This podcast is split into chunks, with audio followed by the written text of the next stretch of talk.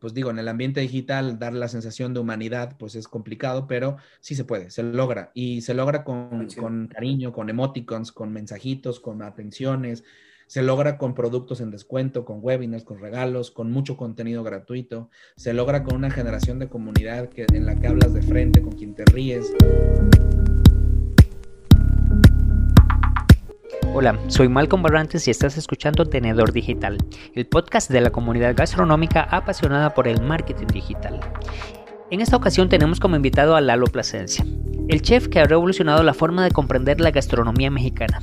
Lalo es cocinero e investigador gastronómico, fundador de la primera comunidad de investigación e innovación en cocina mexicana, bajo el nombre SIG México. Es promotor de las técnicas de limpieza y uso de los chiles secos mexicanos como sexto sabor, y miembro académico de la Academia Culinaria de Francia profesor de más de 1800 profesionales en el mundo y ha impartido 120 conferencias magistrales y seminarios en 10 años de carrera. Con él conversamos por qué la gastronomía debe innovar, comunicar y adaptarse. También nos compartió su perspectiva sobre los medios digitales.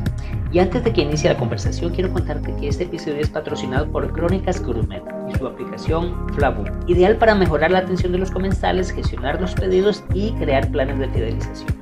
Y ahora sí, te dejo para que escuches el episodio. Hola Lalo, espero que te encuentres muy bien. Primero, pues agradecerte por estar acá con nosotros y por querer compartir todo lo que tú estás haciendo con nuestra comunidad de gastromarketers. Bienvenido.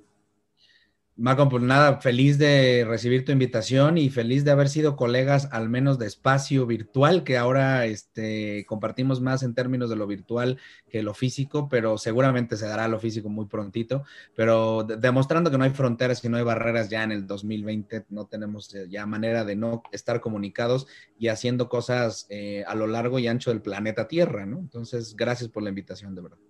Gracias a ti, Lalo. Bueno, pues como tú lo dices, compartimos recientemente, hace menos de una semana, espacio en el IQ Gastronomy Summit que desarrollaron nuestras amigas Ivanesca y, Juliana. Y pues tenías un tema súper interesante. Me gustó mucho y por eso es que te hice el ofrecimiento de, de, poder estar acá. En esa ocasión estabas conversando sobre innovación y comunicación. Pero lo interesante, lo que me llama la atención es que tú lo empiezas a desarrollar y hay algo que, me, que cuando empecé a investigarte me di cuenta de que tú vienes con este rollo de hace más de cinco años. O sea, no es algo que sucedió ahora por pandemia, sino que ya vienes muy adelantado en este rollo de, de la innovación en, en, la gastronomía y en los canales de comunicación para poder hacer llegar esta información. Mira, parte del, del te agradezco mucho de verdad y, y parte de la, de la de la conferencia que di, que además me permití como ahondar un poquito en la explicación del por qué funcionan las decisiones a largo plazo y del por qué innovar significa tomar decisiones que en el corto o mediano plazo de pronto no van a eh, rendir frutos aparentemente o no, no te van a hacer tan feliz en un principio, pero yo como siempre he dicho que seguramente todos los que escuchan este, sabrán que, que, es una ceiba, estos árboles milenarios que crecen en la península de Yucatán, tienen muchos nombres, pero en la península de Yucatán son árboles que crecen y han, y han soportado huracanes, bueno, no hay temblores, pero sí huracanes, caídas y venidas de civilizaciones, este, eh, ciudades que sí, que surgen, que se caen, en fin. Y yo siempre, digo, pero tardan un montón de tiempo en crecer, es decir, siempre van, se planta la semilla y para que brote es un problema y luego para que salga una ramita y vaya creciendo y luego cuando toman fuerza, no hay huracán que los tumbe pero tardan mucho tiempo. Y eso yo siempre he dicho que yo me dedico a sembrar ceibas porque pues las decisiones que a lo mejor tomé hace cinco años, ah, pude a lo mejor hoy tomar algún beneficio de ellas en términos de la situación, ¿no? De la situación mundial.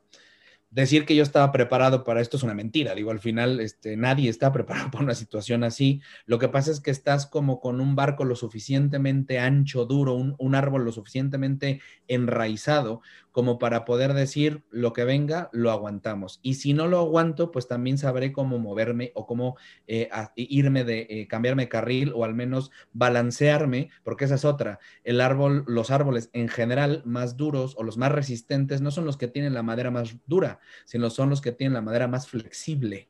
Y eso es algo que al final, a lo largo del tiempo, te va haciendo eh, rentable como negocio, como persona, como profesional y vas pudiendo compartir experiencias. Entonces, esto fue lo que compartí brevemente ahí. Hablaba yo de, decisiones que tomamos de, en 2015 de, de, manera a lo mejor muy dura, ¿no? Además muy criticada en el asunto de, escoger que mi negocio y mi espacio de trabajo no iba a ser físico, iba a ser digital. Es decir, que toda mi idea y mi estructura de cocinero y cómo yo atendía mis redes sociales, yo las veía como mi casa. Es decir, en 2016 ya de manera más puntual, con gente involucrada en, el, en el marketing digital, con una estrategia delineada, dijimos que nosotros nos dedicábamos a la innovación y a la comunicación. ¿Qué significa esto? Innovar como el resultado de un proceso de investigación, de desarrollo, o sea, el, el, RD, ¿no? El Research and Development, que al final es algo que tenemos que estar haciendo todo el tiempo como cocineros, es una obligación. O sea, ya hoy no hay profesión que no, no haga investigación y desarrollo. Es decir, si no la haces, estás, pero en los ochentas o, o antes, ¿no? Es decir, estás en la prehistoria. Y hoy, no, hombre, estoy diciendo que quien no tenga integrado a sus procesos la idea de investigar y desarrollar productos, servicios o nuevas ideas, está perdiendo el tiempo. ¿eh? Luego, innovar es el resultado de eso. La innovación es un, es un resultado de un proceso eh, eh, disciplinado, organizado, bien estructurado, que cada una de las empresas, cada uno de los oficios tiene finalmente sus posibilidades y sus maneras de ir como integrando este método, de irlo desarrollando. No hay un método, hay, hay diferentes tipos de escuelas, ¿no? Que te van enseñando para dónde irte. Pero aquí hay, hay algo importante, que ese proceso me permite decir luego que yo lo que quiero es ya innovo, ya hago innovación, decido que quiero comunicar y que mis, las redes sociales o el ambiente digital eran mi casa, pues entonces digo que hago innovación y comunicación. Entonces, si yo produzco algo y doy un resultado, tengo que decirlo. Y tengo que decirlo de una manera sostenible, ética, humana, responsable, de una manera que le llegue a los diferentes mercados.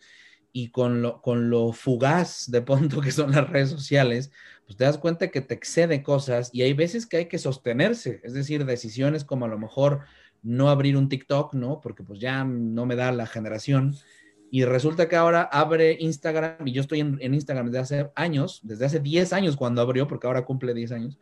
Y, y resulta que, ¡pum!, abre Reels y tómala. Todo mundo podemos hacer cosas. Si, si me explico, es como llega un momento en donde también con todas estas cosas, la innovación y la, idea de comunicar adecuadamente, de tomar estas decisiones desde hace mucho tiempo, también me dan la, la, oportunidad de decir, esto puede durar, esto no, aquí sí le entro, aquí no, esto sí me gusta, pero no sé cómo, tengo que informarme, esto no me interesa, y esto, y también llegar a decir, uy, hubiera tomado ese camino y hubiera sido otra cosa, ¿no? Pero, pero en realidad por hacerte un resumen, justo eso, hace esos años, en 2015, luego en 2016, imagínate lo que es para un cocinero, yo me dedico a la investigación, a la innovación, pero, pero en realidad para un cocinero el no tener un espacio en donde servir platos, en donde atender gente, en donde eh, recibir personas, era muy duro, porque, porque el espacio natural finalmente de la gastronomía, pues es un lugar donde comes, ¿no? O sea, donde tú vas y pruebas algo.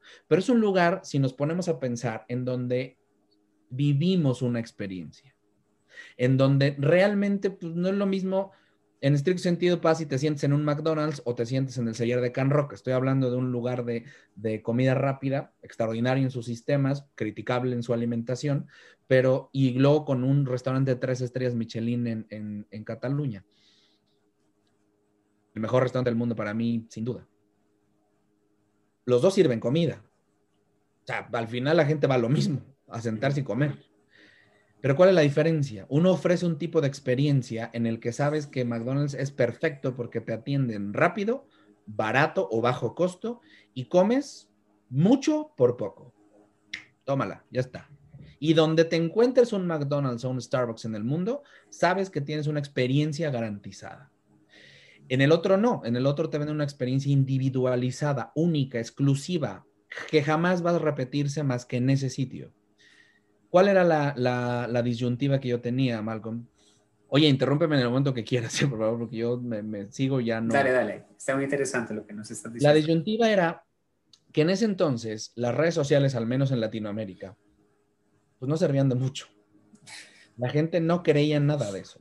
En 2015-2016 el marketing digital era tener un community manager que ponía tres posts eh, en Twitter y tres posts en Facebook no ah, existían las ideas de campañas, pero en realidad casi siempre eran campañas, digamos, duales o paralelas en medios tradicionales o convencionales, televisión, radio, revistas, y luego apoyándose siempre de las redes. Era como un, descanso, un descanso, ¿sabes? Una muleta que nos permitía a lo mejor caminar diferente. Nosotros siempre supimos que esto era un ambiente infinito, es decir, las redes sociales y las comunidades digitales son, nosotros no las usamos al potencial que podrían, podríamos usarlo por de pronto porque pues tenemos que construir información, o sea, no, nos dedicamos a otra cosa, ¿no? Claro. Eh, pero aprovechamos, creo, en un buen porcentaje las virtudes que tiene hoy la comunicación o la hiperconectividad, como yo le llamo, ¿no? En donde puedes estar en todos los lugares al mismo tiempo y no te das ni cuenta. Eh, cosa, y empecé yo a analizar las ventajas y desventajas de un espacio físico contra un espacio digital si yo me dedico a la innovación, lo que tengo es metodología y entonces tengo que impartir cursos. Pero entonces, ¿dónde los doy? En un espacio físico en el cual tengo que pagar renta, eh, tengo que pagar luz, tengo que pagar agua, tengo que pagar teléfono, tengo que pagar internet, tengo que pagar personal a lo mejor. Y si de pronto me sale un viaje para irme yo a Puerto Rico, a Miami, a, España, a Monterrey, y, y, tengo que un curso aquí, pero entonces no me puedo salir, y entonces esta idea de no espacio, es decir, esta idea de no pertenencia espacial, pero sí pertenencia digital, fue muy difícil para entenderla, Malcolm. O sea, fue muy compleja porque tú sabes que aquello que no se toca, la gente, sobre todo en Latinoamérica, nos cuesta trabajo. O sea, nos cuesta trabajo. Somos gente, de, somos, somos países de mucha fe católica o mucha fe en términos religiosos. A eso sí, pero no le digas que alguien se dedica al ambiente digital porque no te creen y entonces oye, pues, pues, tampoco se ve, güey, o sea, ¿sabes? O sea, ¿no? Digo, en algo tangible, correcto. En algo pero lo, necesita tangibilidad. Entonces, fue muy duro porque en 2016 también me mudo a España y empezamos un trabajo de hacer comunicación de cocina mexicana a 8000 kilómetros del origen con siete horas de diferencia, con el reto de mantener esta idea de que yo estaba en todos lados y en ninguno. Y entonces fue el reto más grande de poder seguir haciendo cocina con las técnicas que yo tengo comunicadas al mundo, viniendo de pronto a dar cursos, es decir, del ambiente digital tuvimos que construir un modelo de negocios que nos permitiera pasar al modelo físico, al ambiente físico. Y eso son cenas, son eventos, son cursos, son webinars, son cosas que finalmente ya terminan siendo en, un, como le llaman los clásicos, en, en, los leads famosos para la compra. Es decir, ya sé que, me, que te vendo, te vendo conocimiento, sí, pero pues cómprame este curso te vendo conocimiento y es innovación, sí, pero cómprame esta técnica. Te vendo conocimiento, sí, pero suscríbete en mi canal, suscríbete en mi Patreon, em, síguenos en redes, comenta. ¿Sí me explico? Esta idea como de, ambientes digitales. Nosotros, una de las cosas ya para como cerrar esta idea, es que eh, nuestro servicio en términos digitales es el de un tres estrellas Michelin. O sea, tratamos de, cuando tú llegas con nosotros, de investigar quién eres, para poder hablarte con, tu nombre o al menos hablarte con una sonrisa. Y que si no me ves porque no estoy yo escribiendo, no es alguien de mi equipo que escribe, sí percibas que hay una persona detrás, no es un robot contestándote. Cosa que hoy en día ya está eso más automatizado que nada. O sea, al final hoy hay respuestas automáticas para todo y da esta sensación de que hay una persona. En nuestro caso sí somos una persona, es decir, si hay alguien que está ahí atrás. ¿Por qué digo que es este servicio estrellas Michelin? Porque así como yo dije que mi casa son las redes sociales, yo quiero que, la gente se sienta bien atendida y que sienta que gana cosas cuando está conmigo. Así como cuando tú pones una cafetería o un bar en una calle tal o cual, Y si tú, imagínate tú que hay alguien que pasa y tú no quieres al menos darle una sonrisa, o hay alguien que está pasando que no sabes por qué momento esté pasando y que quiere un café y tú le dices que abres a la una y resulta que son las 12.45 y le dices que no, que no puede pasar. Nosotros no, nosotros le decimos, si nos tardamos en contestar, les ofrecemos disculpas, no si oye, perdón por, por, por esto, tal y cual. Pero si yo en ese momento, por ponerte la idea del café, que le digo a esa persona, mire, abrimos a la una, pero pásale, aquí se lo sirvo. No sabes cómo le puedes resolver la vida a ese cliente. A lo mejor lo necesitaba ese café. Y a lo mejor resulta que lo único que necesitaba era un momentito para olvidarse durante su sorbo de su taza, 15 minutos, de decir, ya quiero parar por un café, lo necesito. Y yo tuve la oportunidad de dárselo o de negárselo. Lo mismo es en el ambiente digital. Es, es, tratar de que la gente se sienta apapachada. Es más lento, evidentemente, es mucho más eh, eh, complejo porque, pues digo, en el ambiente digital dar la sensación de humanidad, pues es complicado, pero sí se puede, se logra. Y se logra con, con cariño, con emoticons, con mensajitos, con atenciones se logra con productos en descuento, con webinars, con regalos, con mucho contenido gratuito. Se logra con una generación de comunidad que, en la que hablas de frente, con quien te ríes. Cuando te sienten muy cercano, de pronto pues ya empiezan como a sentirte como tu primo, ¿no? Y te empiezan a, decir cosas y llega un punto así como, oye, oye, a ver. O sea, sí, pero pues, también como que pregúntate si nos lleváramos como así en la vida real. Y fíjate que hay una cosa para concluir que a mí me cambió la vida, justo en, España en 2016, que fue una frase de la, de la, persona que nos llevaba todo el asunto de la estrategia marketing, que me dijo, tú eres en las redes sociales como eres en persona. Y si eres un maleducado, se nota. Y si eres un, y si tú, si yo paso por la calle y te encuentro Malcolm, y tú, hola Lalo, ¿qué tal? Y yo te hago, o ni te volteo a ver, ¿qué sientes? Indiferencia. Me, me... Sí, oye, este, este sí.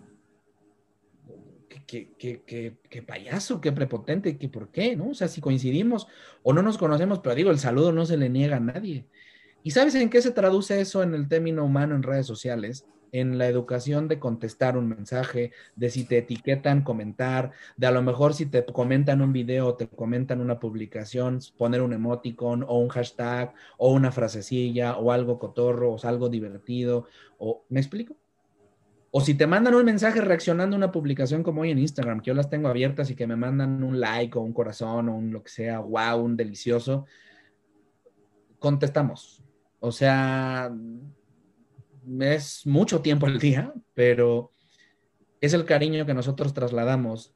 Lo mismo haríamos si tú vendrías a mi casa física a comer. Haríamos exactamente lo mismo. Te cambiaríamos la servilleta, te sonreiríamos, te daríamos más agua. Oye, te invito a una copita. Mira un café, este, ¿qué te tomas? Mira, tenemos este plato. Oye, fíjate que yo no como tal cosa, no te preocupes, vamos a ver qué hacemos. ¿Sí me explico? Es decir, eh, se tiene que traducir. Entonces, yo a mí se me queda grabado en la cabeza eso, porque yo sé que evidentemente cuando tienes redes sociales, pues lo más fácil es como automatizar todo. Nosotros tenemos muchas cosas automatizadas, pero siempre hay gente detrás. Y ese paso es el que hoy en día no me arrepiento de haberlo tomado, porque creo que hoy para todos los negocios en temas de marketing digital, en temas de gastronomía, es inminente. O sea, o lo toman o se les va el tren. Hay algo que, que, me llama la atención. Bueno, pues muchos de los negocios, muchas de las personas emprendedoras están muy familiarizados con la necesidad de expresar o de entregar una experiencia en la parte física. Y pues probablemente tienen mucho bagaje, ya se saben todo el manual, lo saben hacer a la perfección, su equipo está perfectamente alineado a esta parte física de cómo llevar esta experiencia, pero se les viene la situación digital y tú empiezas a darnos aquí, sí, claro, se van de, caída y no solo eso, este, bueno, tú acabas de decirnos rápidamente algunas opciones que tenemos y lo centro en la necesidad de crear una comunidad, así como tú lo has estado diciendo. O sea, todos estos em, gestos que podemos hacer en la parte digital ayudan a crear una, comunidad. Tú lo vienes desarrollando, como has comentado, desde hace cinco años. Ahora, sucede que en este momento muchas personas tienen dificultad para poder pasar a este salto digital y aquí es donde nuevamente viene la parte de transformación. Y como tú decías, es esa ceiba gigante que es flexible y me llamó mucho, o sea, conecté mucho con la palabra flexibilidad porque definitivamente, Lalo, si no somos capaces de ajustarnos a la nueva necesidad, nuestro negocio probablemente va a decir bye. Y en cinco años no vamos a estar acá. Y quién sabe qué viene en cinco años. Tú en un, en un audio recientemente también empezabas a decir, bueno, estamos preparándonos este, digitalmente para lo que viene con Google. Son cosas increíbles. Coméntame un poco sobre esto nuevamente, esa flexibilidad y necesidad de transformación. Ah, ah, claro, antes de, de, que entres en, en detalle, yo quiero que recalquemos algo, o sea, estamos hablando de un tema súper apasionante en este momento, súper necesario de tomarlo en cuenta, y esto va dirigido a negocios restauranteros, o sea, estamos hablando de tecnología, pero los negocios, los dueños de negocios, los restauranteros que nos están escuchando en este momento, si no toman acción en este momento, no sé cuándo lo van a hacer. Yo estoy de acuerdo contigo y todo el tiempo desde que me contactó Ivanesca para el Summit eh, y ahora contigo mucho más, que estás más este, totalmente sumergido en eso, Nunca les he dejado de hablar a mis colegas chefs restauranteros o restauranteros o propietarios o hoteleros, nunca les he dejado de hablar a ellos, ¿sabes? Nunca, nunca he querido hablarles a, la audiencia, digamos, como a, la comunidad.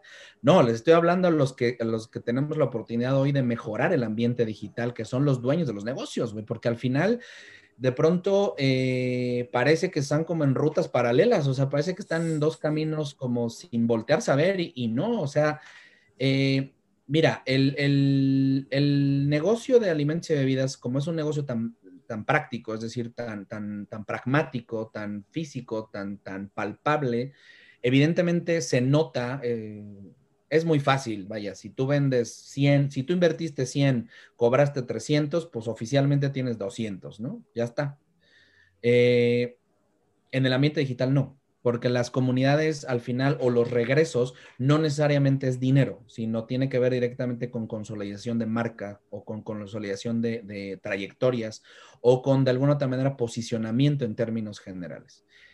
También hay que hacer una, acotación y yo sé por qué muchos de mis colegas, y eso lo viví en España también, que ahí, bueno, este, el tema de marketing gastronómico es pues, una cosa loquísima y nos llevan ya algunos añitos, ¿eh? este, avanzando. Pero también, como bien dijeran allá, también hay mucho humo que vender, es decir, también hay muchas cosas que de pronto ahí este, se confunden y un poco ahí. Eh, mira, te, te, voy a poner una cosa que a mí me marcó muchísimo y que fue que dije, tengamos cuidado con esto. Fue justo en 2013, fíjate, que teníamos ya esta intención de hacer todo, migrar todo el asunto de redes sociales. Y pues yo vivía en una ciudad alejada de la Ciudad de México, en Mérida, y en ese entonces eh, me contacté con un chico que tenía, acababa de fundar una empresa, la empresa Fungitazo, ¿no? En Mérida, Yucatán, que es una, al lado de Cancún, pues, ¿no? La península. Eh, dedicado al marketing digital, un pionero, digamos, escribió un libro que se hizo súper viral y súper vendido, que se llamaba Marketing Digital o redes sociales para Domis, una cosa así y fíjate que fue algo que me cambió la perspectiva porque fue algo que él lo consideraba como virtud. Yo en ese momento dije, wow, seguro yo estoy muy imbécil porque no alcanzo a ver la, virtud de esto o de plano no estoy en la misma línea, ¿no? Y él empezó a decirme que él podía ser capaz de posicionar y de hacer que cualquier marca, cualquier cosa, venderla. Incluso dentro de toda esta arrogancia que él tenía de, oye, la empresa no existe, ¿eh? O sea, te estoy diciendo que el tiempo da la, razón, pero esa empresa, este chico lo que me decía es que él era capaz de posicionar cualquier marca, desde una funeraria, porque aparte me enseñó que tenía clientes de funerarias, hasta una automotriz o a un restaurante me dice, soy tan capaz de poder entender cómo son los lenguajes que hasta te puedo hablar en tres acentos, o sea, tres tipos de, maneras de hablar de México, la del norte, que es de Monterrey, que es más golpeado, un poco como hablo yo, así más ta, ta, ta, ta. Y me imitó un acento y fue casi perfecto. Me imitó un acento del centro de México, de la Ciudad de México, que es muy distinto. Y me habló en, en acento yucateco, que es terriblemente distinto también de los otros.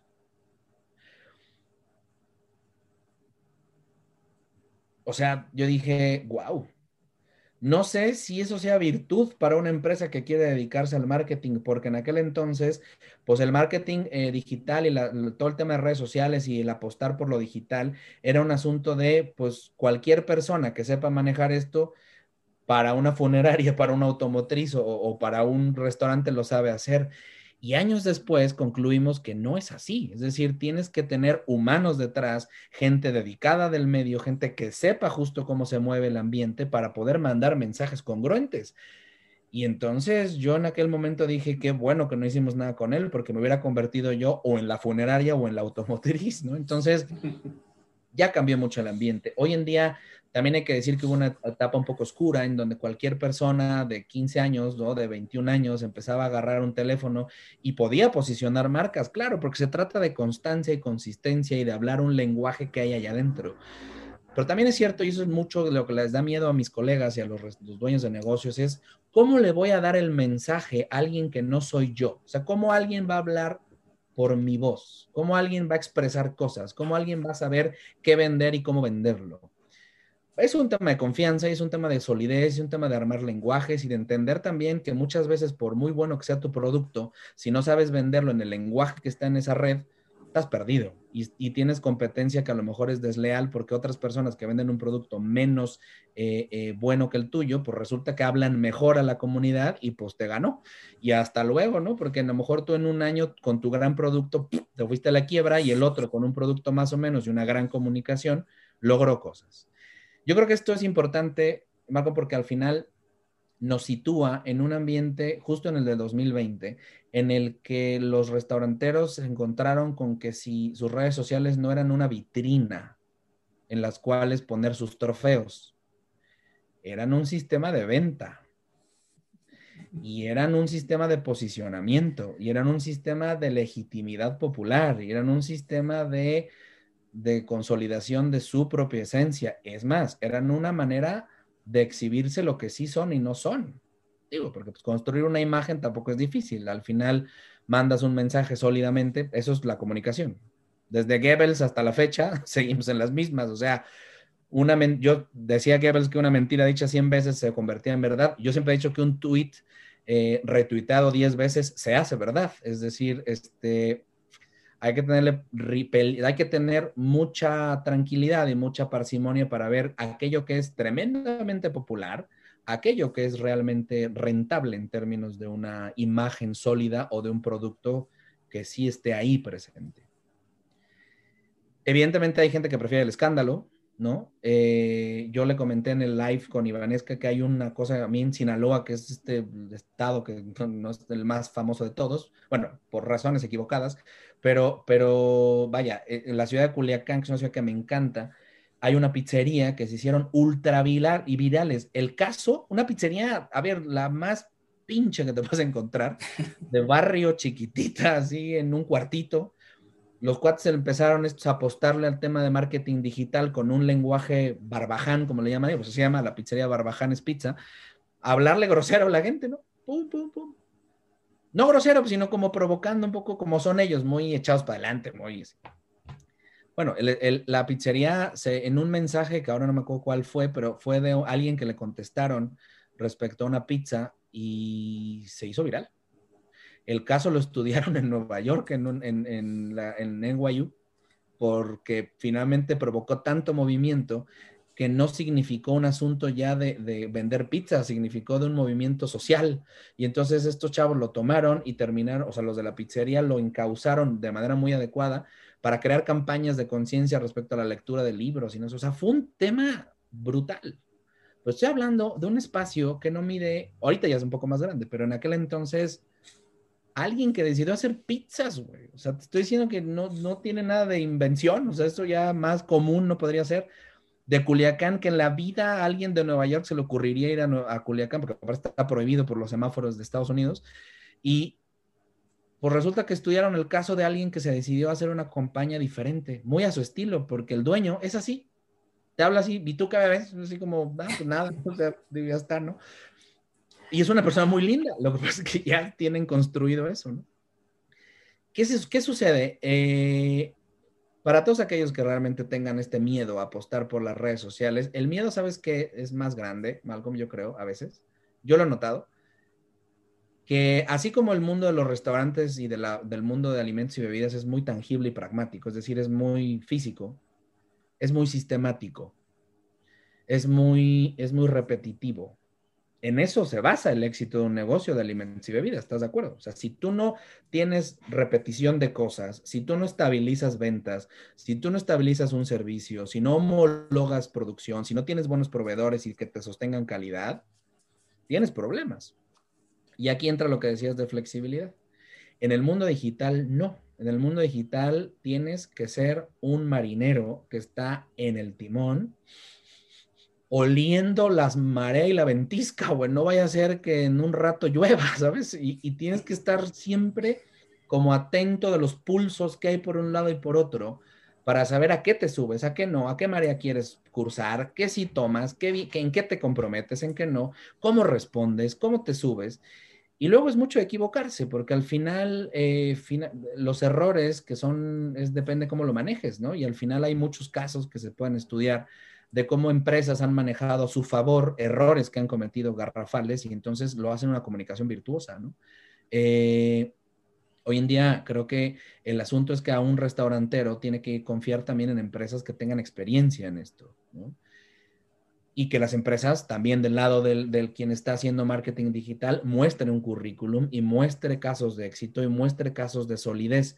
Yo sé que todos tenemos que empezar, pero, pues digo, el mensaje es dual. Para los empresarios tienen que creer en empresas y pagar el servicio si es que no integraron a alguien en su equipo hoy, porque esa es otra. Los restaurantes en España, al menos de medio nivel para arriba, ya invierten en un asunto de marketing digital como parte de la inversión inicial. Es decir, ya no es un, accesorio, ya no es un llegaremos, ya es un, lo tenemos considerado exactamente con el mismo nivel de importancia como si fuera las copas, las mesas y los manteles. Y eso es algo que sí te cambia el modelo de negocio. ¿Por qué? Porque tú ya sabes que dentro de toda tu inversión tienes pautado, tienes presupuestado esto. Y también tú tienes como dueño de negocio la capacidad de dirigir para dónde quieres que se vaya cuando lo tienes presupuestado desde un inicio. ¿Sí me explico? Y eso es algo que creo que es un cambio de paradigma que tendrán que ir entendiendo justo con esto. Y luego saber decir también que no y saber pausar a tiempo. Es como decía un, gran restaurantero en México de la Hacienda Los Morales, que duró casi, bueno, es uno de los grandes restaurantes de México, decía, hay que saber cuándo cerrar. Y eso es lo más difícil. Y hay que saber cuándo decir, ya no por aquí. O sea, ya no podemos. Y si ahora nos tenemos que convertir en una empresa que vende hot dogs y antes vendíamos langosta, por poner un ejemplo tonto, pues. Hay hot dogs y órale, pum, a darle. Y eso es algo que en términos de, humildad empresarial hay que desarrollar también porque qué fuerte, ¿no? Que te encierran en tu casa y no hay ventas. Y es algo que, eh, eso es justo el ejemplo, el hecho de ser flexible, de, de, que tú integres en tu proceso creativo la investigación, la innovación en sí misma es flexible. Si no tiene flexibilidad, no, no es innovación, o sea, no, no sirve, ¿sabes? O sea, no es, no es verdadera, no es auténtica.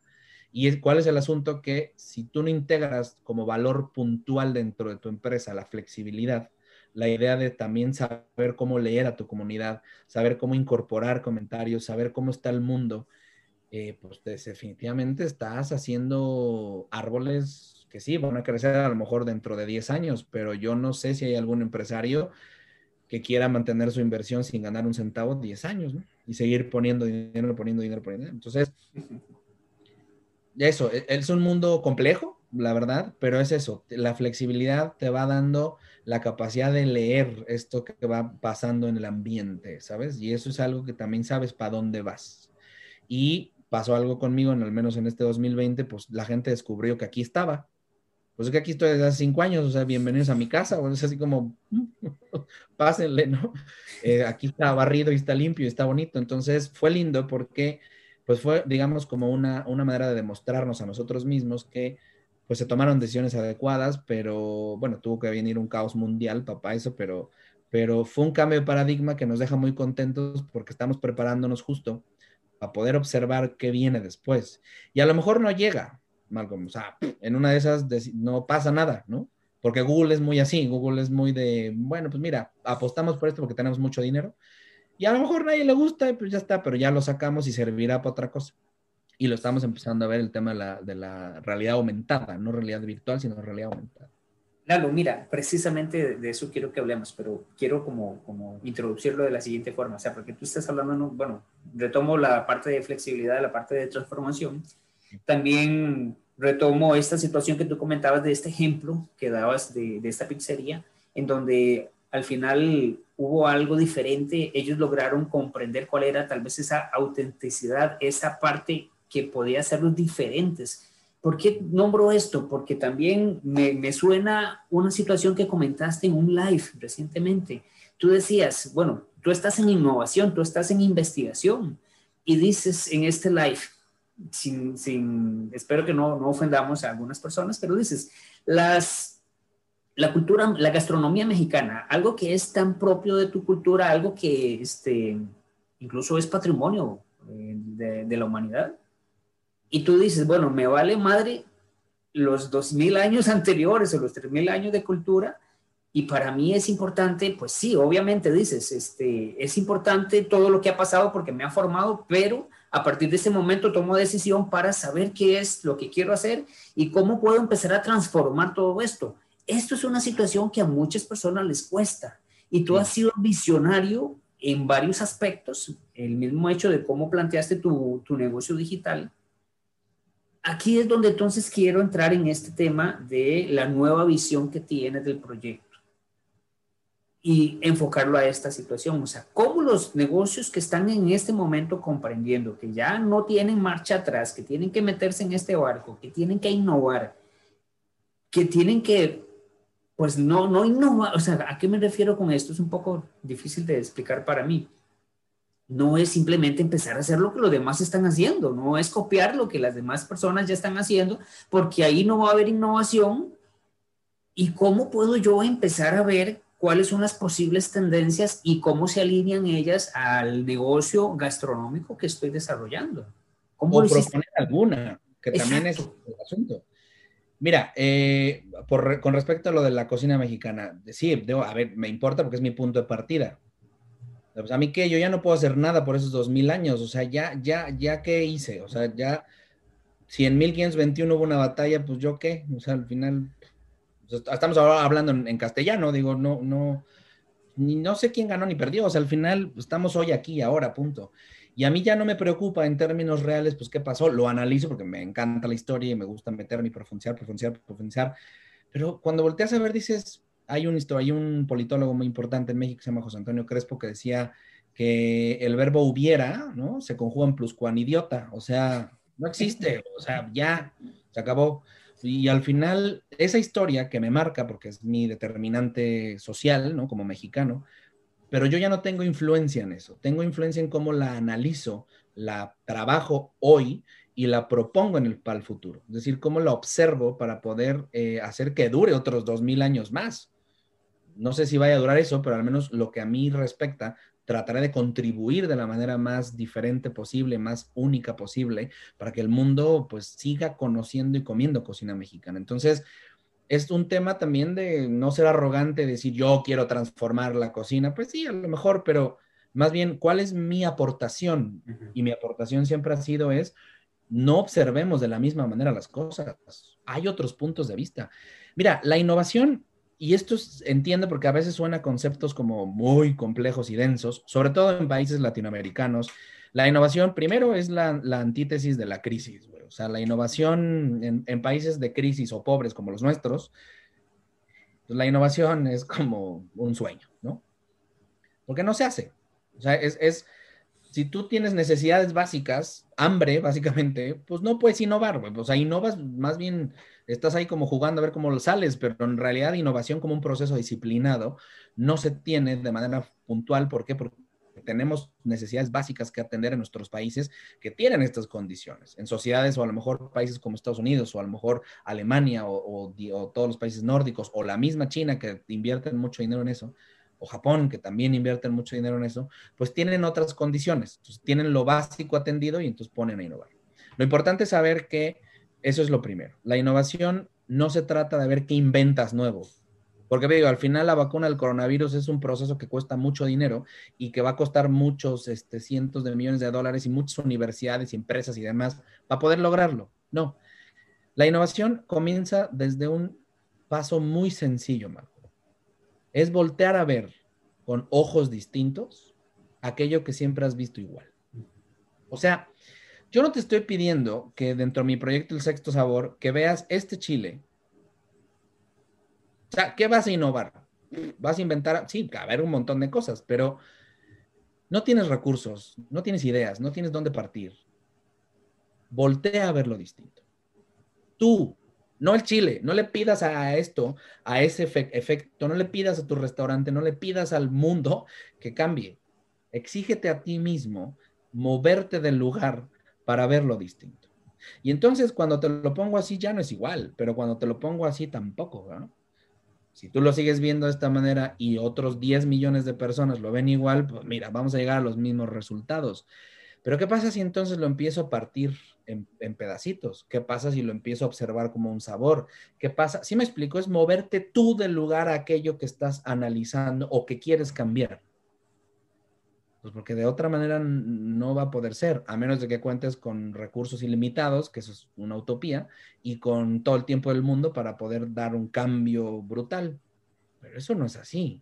Quien se tiene que mover primero para innovar es aquella persona que quiere innovar, no el fenómeno a estudiar. Entonces el cambio realmente pues, suena mucho a cliché, pero es la verdad. Empieza por uno. Yo tengo que ver distinto a la cocina mexicana y tengo que decirle cosas de frente y tengo que aguantarle la mirada para decir, a ver, a ver, a ver. ¿Sí? ¿Y qué? O sea, todos te han visto igual. O sea, todos mis antecesores lo han visto igual, la, exaltarle, exaltar, exaltar, sí, sí, pues, pero de aplausos no come la gente. Volteemos a ver otra cosa. Vamos a hacer la innovación como manera de preservar mis tradiciones. Y ese punto de partida es una inflexión, porque al final me da camino para tener 100 años más, para mi vida, ¿no? O sea, para mi carrera y para mi futuro. Hay otra cosa importante. Eh, el hecho de hacer innovación o hacer cambios en una empresa muchas veces requiere de que empiece de afuera hacia adentro, como el calenta, como el enfriamiento de los planetas, ¿no? Es decir, le da miedo a la gente cambiar porque cree que tienen que cambiar su esencia y su sustancia. Y no, muchas veces solamente tienes que cambiar de carril en el que vas, muchas veces tienes que cambiar de asiento, muchas veces tienes que cambiar incluso de velocidad o de coche nada más. Pero tú vas a seguir siendo el mismo y entonces vas a empezar a modular cosas que te permitan llegar a otros lugares. Eso es muy importante porque eh, yo creo que a veces se confunde en el hecho de que ahora no somos esta, esta cosa y la gente se pierde. Y eso es lo que le da miedo a los empresarios, justamente, que pueda perder lo que yo quiero vender, ¿no? O sea, mi producto, lo que me hace distinto. Pero a lo mejor aquello que te hace distinto es exactamente igual a otros 300 millones de negocios que existen afuera, ¿sabes? Ayer escuchaba una frase que decían que no hay nada más viejo, no hay nada más antiguo que la novedad. Es decir, todos nos creemos originales y únicos, pero es que en realidad tampoco es que sea cierto. O sea, ya se ha revisado todo desde muchos ángulos, nomás que unos hicieron camino y otros no. Voy a poner un ejemplo en eso. Y yo me pongo en el, lugar de mis colegas, en los que tienen que vender comida. Eh, y digo, ok, yo tengo un restaurante y vendo hamburguesas. Tú dime qué ángulo nuevo de foto, video, reels, TikTok, eh, YouTube vas a encontrar de una hamburguesa. Se ha visto todo el que quieras. O sea, todo te estoy diciendo, todo. Gran tarea, ¿no? Porque para alguien que maneja marketing digital de una empresa de hamburguesas que se tiene que distinguir, ¿En dónde va a basar su comunicación? En, la, en el producto, claro, porque pues es una hamburguesa bien fregona. Pero ¿en dónde está situada realmente en la diferenciación con el resto de los dos millones de negocios de hamburguesas, incluido McDonald's? Pues en el trato y la manera en la que te diriges a la gente. Y eso sí es único, porque yo, mi postura la podrá tener muchas otras personas, pero nadie se ha atrevido a sostenerla en el tiempo. O sea, nadie se ha atrevido a decir, en la cocina mexicana tiene errores y hay que quitarlos. La cocina mexicana tiene lados oscuros y hay que quitarlos o hay que echarles luz. Todos lo saben, nadie lo dice. Yo, he hecho una carrera de eso, pero no por alarmista, sino porque me pongo a trabajar sobre resolver esos problemas.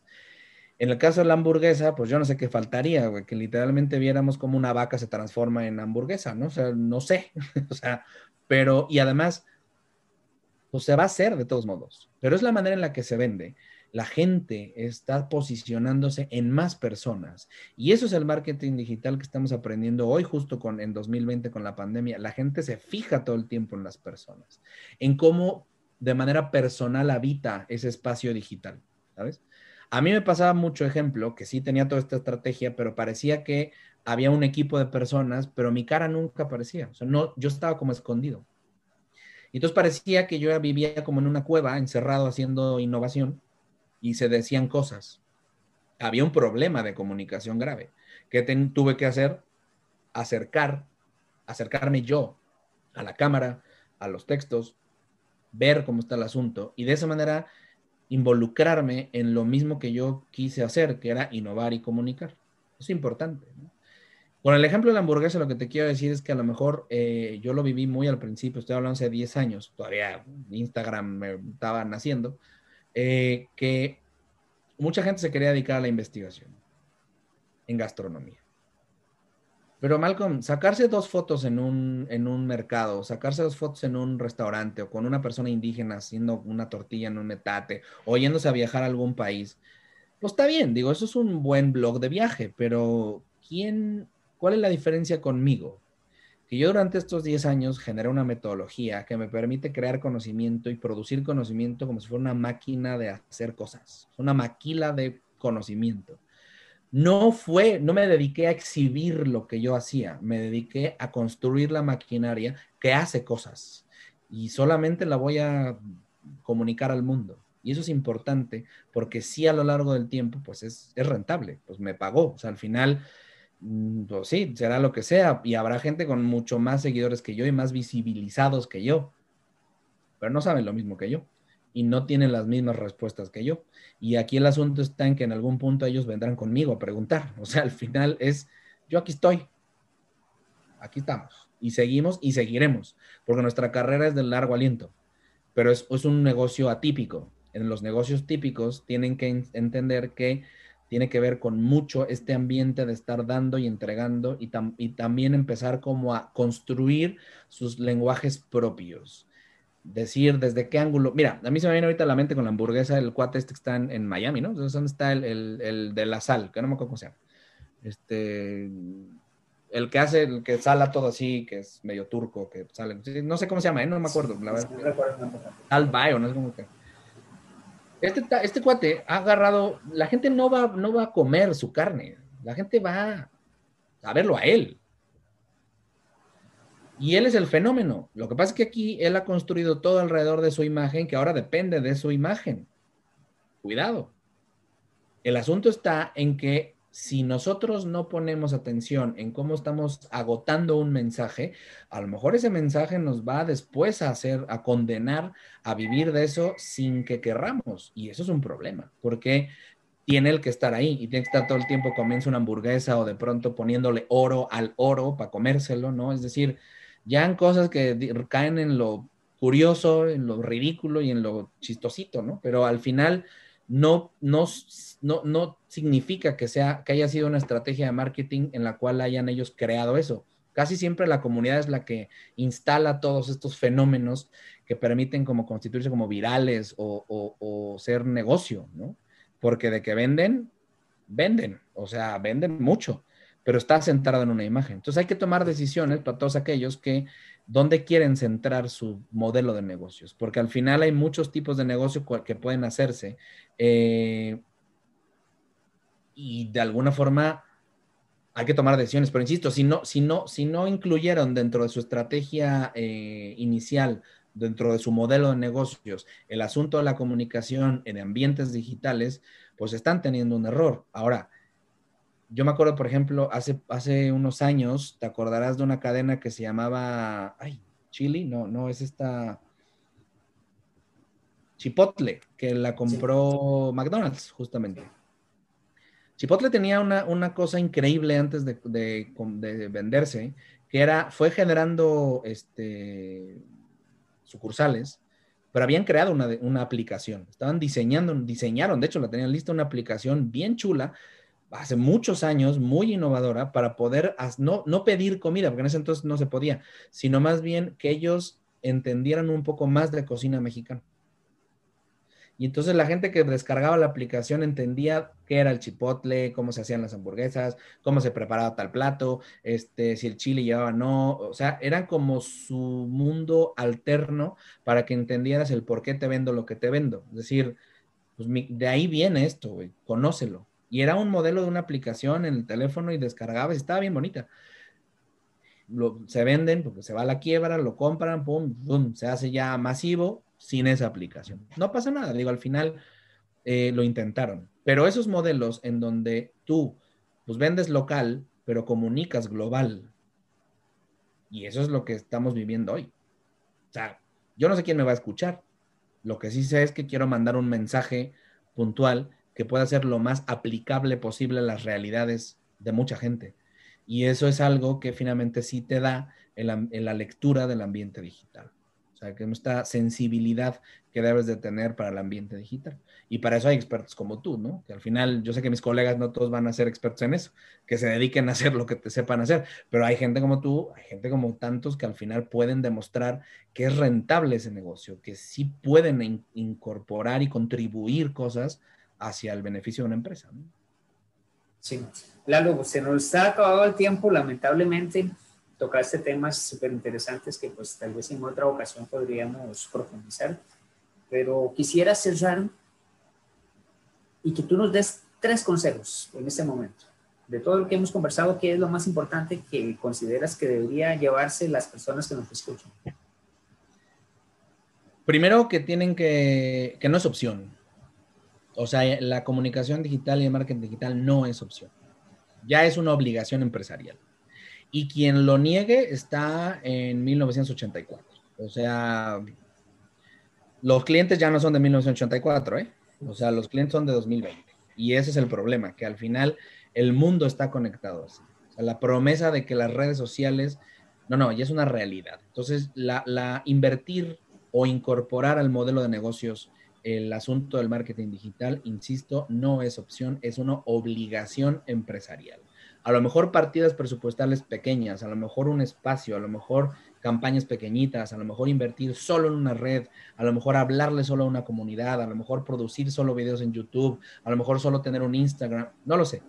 Pero esas decisiones ya no son opción, son obligación. Ese primero. Segundo, la idea de innovar o de la innovación como una posición de vida, tiene que estar fundamentada también en, una diferenciación de conceptos muy básica, que es, uno, la innovación, hay una diferencia grave entre el ingenio, la creatividad y la innovación. Son tres cosas distintas que no son lo mismo, insisto, lo reafirmo y lo, soy muy sólido en eso, porque nosotros como latinos vivimos en un ambiente de mucho ingenio, resolvemos todo el tiempo. Como vivimos en eternas crisis, pues al final sabemos cómo resolver todo. El ejemplo que yo doy cuando doy estas clases en de innovación o hablamos de esto en, sesiones es que el Vitafilm, este, este papel film para, de cocina, ¿sabes cuál? El que cubre platos y demás, es el mejor ejemplo para esto. El ingenio hace que un cocinero o un empresario agarre ese Vitafilm lo convierta en cinturón cuando no trae cinturón, además de su función que es la de cubrir un producto, amarrar cosas, sellar tuberías, cuando te cortas un dedo, te forras con eso y ya no te sale sangre. Este, cubrir, te digo, le pones una tubería y le, echas fuego y se tapa momentáneamente. Amarrar un árbol de Navidad, como lo he visto, que de pronto hay lugares en donde cuando no tiene otra cosa, no, no hay sogas, no hay cuerdas, pues agarran esto, lo estiran, se hace una cuerda como medio sólida y con eso amarran o sostienen algo. Eh, parches de, de paredes, eso es el ingenio. Resuelve pero no deja nada bueno, porque al final vas a tener que volver a, cubrir el, error, vas a tener que responder otra vez, se va a caer. El sombrero, el, el, cinturón no te sirve, se va a romper. Si traes una herida y no te la curaste adecuadamente, esta cosa se va a remojar y se va a caer y incluso puede ser hasta peor, porque no deja respirar el dedo y se te puede infectar. ¿Sí me explico? O sea, eso es el ingenio. La creatividad es, bueno, ya tenemos VitaFilm, ahora cómo hacemos para que el VitaFilm también tenga ciertas condiciones, pues para que a lo mejor sí sea este, eh, pues para curar heridas o sí pueda sostenerse para amarrar cosas, o decimos nosotros que el VitaFilm lo usamos para eh, cubrir todas nuestras cocinas y eso cuando nos vamos de vacaciones, eso nos evita que se encocha, no lo sé, pero es una, una actitud o un cambio de uso del VitaFilm de manera sostenible. Ya hay una intención. Ya no es resolver un problema cuando uno es ingenioso. No, la creatividad te va dando intenciones, te va dando como, oye, se me ocurre esto. ¿Qué pasaría si hacemos esto? ¿Qué pasaría si a lo mejor congelamos, vitafilamos, vitafilamos, congelamos y a lo mejor se sostiene mejor el producto? Si me explico, hay una intención ya de hacer algo productivo. Y la innovación es diseñar un nuevo vitafil. Entonces, ¿dónde te quieres ubicar en esa regla? Ser ingenioso y estar resolviendo siempre a la minute, ¿no? Que bueno, pues eres grande, que se necesita esa gente, ¿no? Que te resuelva un problema rápido y de manera muy ingeniosa. Pero así somos los latinos. Resolvemos todo, le decimos aquí en México, con chambitas, tapando baches. Es decir, este, oye, abrimos, tenemos un agujero en, la, en, la, en la calle. Pues abre otro y tápalo, güey. Ya, resolvimos, ¿no? Sí, bueno, pues esto.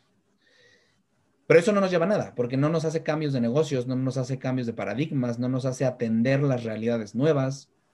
En cambio, en la creatividad puede haber intenciones y eso es un ejercicio que al final, sobre todo la gente que pertenece al ambiente digital, en el marketing digital, tienen esta visión de lo que están haciendo en otros lados. O sea, lo mismo, tu negocio no es único e inigualable, tu negocio pues es igual al otro, venden comida, güey, dime qué vendes, vamos a analizar un benchmarking para poder decir qué sí puedes hacer o qué están haciendo en otros lados que a lo mejor podríamos incorporar y regionalizar. La innovación es encontrar una ruta que al final, después de todo este conocimiento, te permita construir una carrera propia que es digna de seguirse por otros. Y esos son años. Entonces, es en qué decides invertir. Esos son como mi segundo consejo en, creatividad. Pues es alguien que tú, a, tú le das a tu sobrina o a tu primo, este, le das el teléfono y pues órale, a controlar el Instagram, ¿no? Eso es ingenio, eso es ingenio.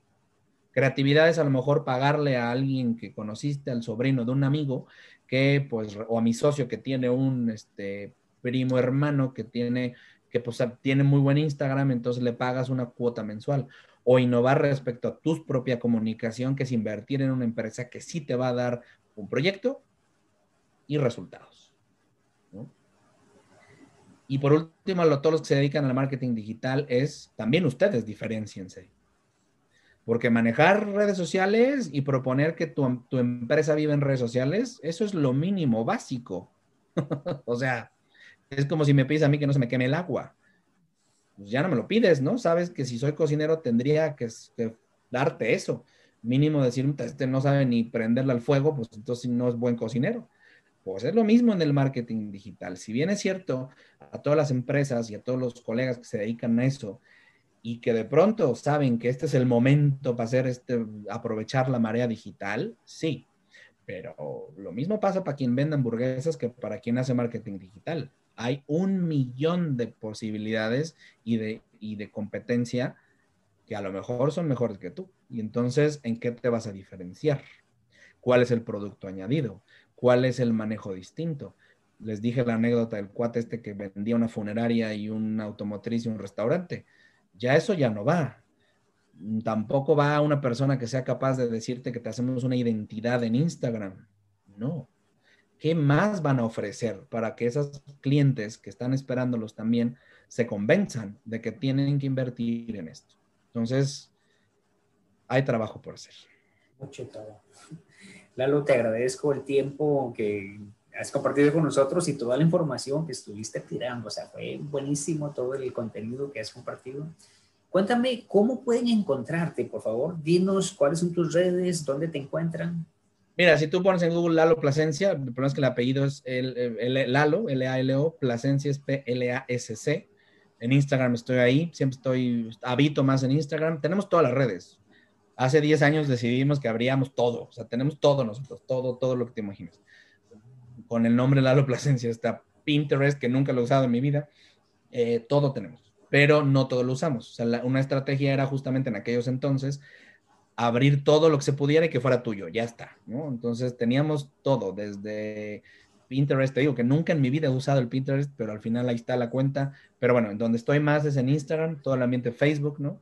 Y en YouTube, que me harían un gran favor de suscribirse y apoyar el contenido que es, es eso, o sea, al final lo que yo les pido a cambio es, mucha gente se acerca conmigo, gracias por compartir, por compartir tanto sin nada a cambio. Les dije, no, no, no, sí cuesta. Y cuesta que compartas, güey, cuentas que comentes, cuesta que des like, cuenta, que hagas algo. No todo es sentarse a recibir, no, a ver. o sea, llévalo a tu gente, ¿no? Y eso es algo que sí les pido. Y tenemos un Patreon también, si me buscan como Lalo Plasencia, el Patreon es contenido exclusivo, ¿no? Que estamos empezando a generar material digital este, exclusivo, eh, algunas cosas que antes de que salgan al público se las mandamos. Entonces está divertido porque es una manera también de apoyarnos de una de manera frecuente, una suscripción, digamos, mensual, ¿no? Que son, son 7 dólares, o sea, no es nada, la verdad es que no es nada por lo que obtienes, pero es una manera también de nosotros financiar aquello que queremos seguir haciendo de manera libre, que es un montón de contenido que no tiene precio, insisto, lo único que les pido es suscribirse, seguirme, dar like, compartir y hacer que esto sea más grande, ¿no? Y eso es el costo, pues, que, les pido. Y si ya, pues ya quieren suscribirse en Patreon, pues mira, felices de la vida. Bienvenidos. Lalo Plasencia en todos lados. Perfecto, Lalo. Bueno, pues muchas gracias y de nuevo espero que no sea la última vez que te tengamos acá como invitado y pues este, agradecerle a las personas que van a estar escuchando este podcast posteriormente o que estén viendo el video en, en Instagram, eh, perdón, en, en, YouTube. Y recordarles que cada semana tenemos un nuevo invitado, así que los esperamos la próxima semana. Muchas gracias. Gracias a ti, Malcolm. Mil gracias a todos. Adiós.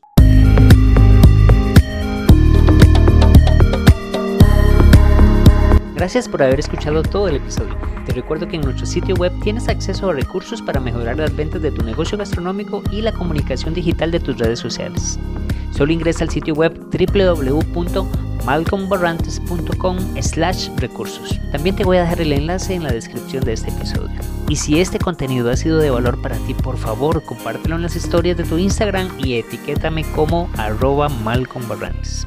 Recuerda que si tienes alguna consulta puedes escribirme directamente a mi Instagram y con gusto te estaré respondiendo. Y recuerda que cada lunes tenemos un nuevo invitado, así que nos escuchamos el próximo lunes.